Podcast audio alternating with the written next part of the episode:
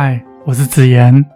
世间的关系是因为缘分而相遇，也因为缘分尽了而离开。相信你的生命里带有很多的遗憾，或许是你与深爱的人分手，结束了一段关系；或是原本感情很好的亲子关系，却因为种种的原因而导致关系破裂；也或许是最爱的人失去生命。让你感到万分的遗憾，亦或是深爱某个人却迟迟得不到他的垂爱。说穿了，有遗憾才是绝美的人生。没有遗憾的人生称不上精彩。不论如何，这都是缘分，一种看不见摸不着的力量维系着彼此。今天我们就来谈谈人与人之间的缘分是固定的吗？可以增加吗？我出版了四本书，两本与缘分有关，只是今天不会谈到与书有关的内容。维系整个世界都是缘分，大可以大到国家与国家之间的关系，再大则是每个星球的寿命运行的轨迹，再更大是宇宙生命的周期。缘分的范围很广，也很大，也可以非常的微小，但是这不是我们今天要谈的。我们以为的缘分都是人与人之间的关系，其实和物品之间也存在着一定的缘分。为什么说与物品之间也有缘分呢？你可能会想说，自己的房子如果不卖出去，永远属于自己的。但是这种拥有仍然离不开缘分的范畴。当房子还没垮之前。我们的寿命就已经预先注定与房子之间的缘分了。一台车，我们买了，以为可以和这台车长长久久，却突然发生事故撞毁，或是被偷，或是成了泡水车，也可能是开久了喜新厌旧，又换了一部新车。这都是缘分。在人与人之间的关系，很多的女人误以为。结婚后，她的老公永远属于她的一种归属感，让她轻忽经营婚姻的重要性，一心一意的专注小孩，漠视先生的下场是先生外遇，抛弃家庭，离她而去，夫妻的缘分就到此结束，从家人退回到陌生人或是朋友。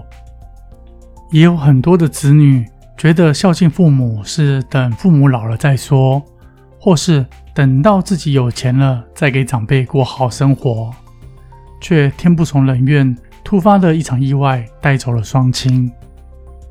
我举这些例子说明，这个世间任何的拥有存在既定的缘分，仿佛所有的一切都有保存期限，连同自己的生命也有使用的期限。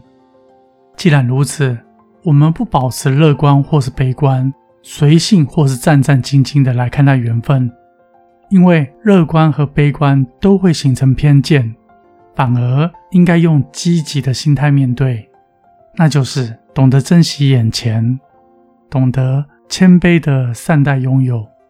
如此一来，会让你感觉到舒服自在，整个人是充盈的。进入今天的主题：人与人之间的缘分是固定的吗？当你和某个人相遇之前，就已注定何时会结束这段关系。先注定结束的时间，才开始有了相遇。这个现象，我未来再详细的说明。因为一旦说清楚，会有一点点烧脑。只要记得，缘分是固定的，不容易被改变。举个例子，早上刷牙前，你手上的那条牙膏的分量，代表缘分。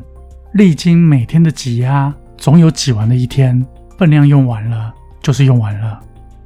节省的人会把牙膏用剪刀剪成一半，然后挤出最后的一点点，但仍有用完的一天。聪明的人懂得珍惜，调整用量，得以让这条牙膏用的长久一点。人与人之间的缘分能够长过一辈子，对于世间人来说，就称得上是海枯石烂了。缘分长短，就像牙膏固定的分量，要看使用者是否能够珍惜使用，让缘分长久一点。听众们可能会想问：那缘分可以增加吗？答案是可以的。全年卖的牙膏确实是有买一送一，但是只局限促销活动的时候，机会难得。缘分要增加其实并不难，多数的人只需要构成两个要素：第一，环境允许；第二，彼此心意坚定。所谓环境允许，包含周遭的人事物不至于干扰缘分的运作；彼此心意坚定。是两者之间都必须有意愿、用心的经营、珍惜这段缘分。如果只有一方维持，是不会有任何的效果；或是有外界的距离、朋友、长辈的干扰，也会造成无法延续。我相信，当母亲的听众们会想问：如何教育孩子，保持和孩子之间良好的缘分？其实只有一句话：你希望你自己的父母如何对待你？就用这种方法对待你的孩子，把你对父母的期待表现在自己身上和下一代互动，而不是活在自己的视野里，用自己的方式去爱孩子，或是把孩子当做自己生命的延续，那会造成未来亲子关系的疏离。可能也有听众会想问：我父母之间的争执怨怼大半辈子了。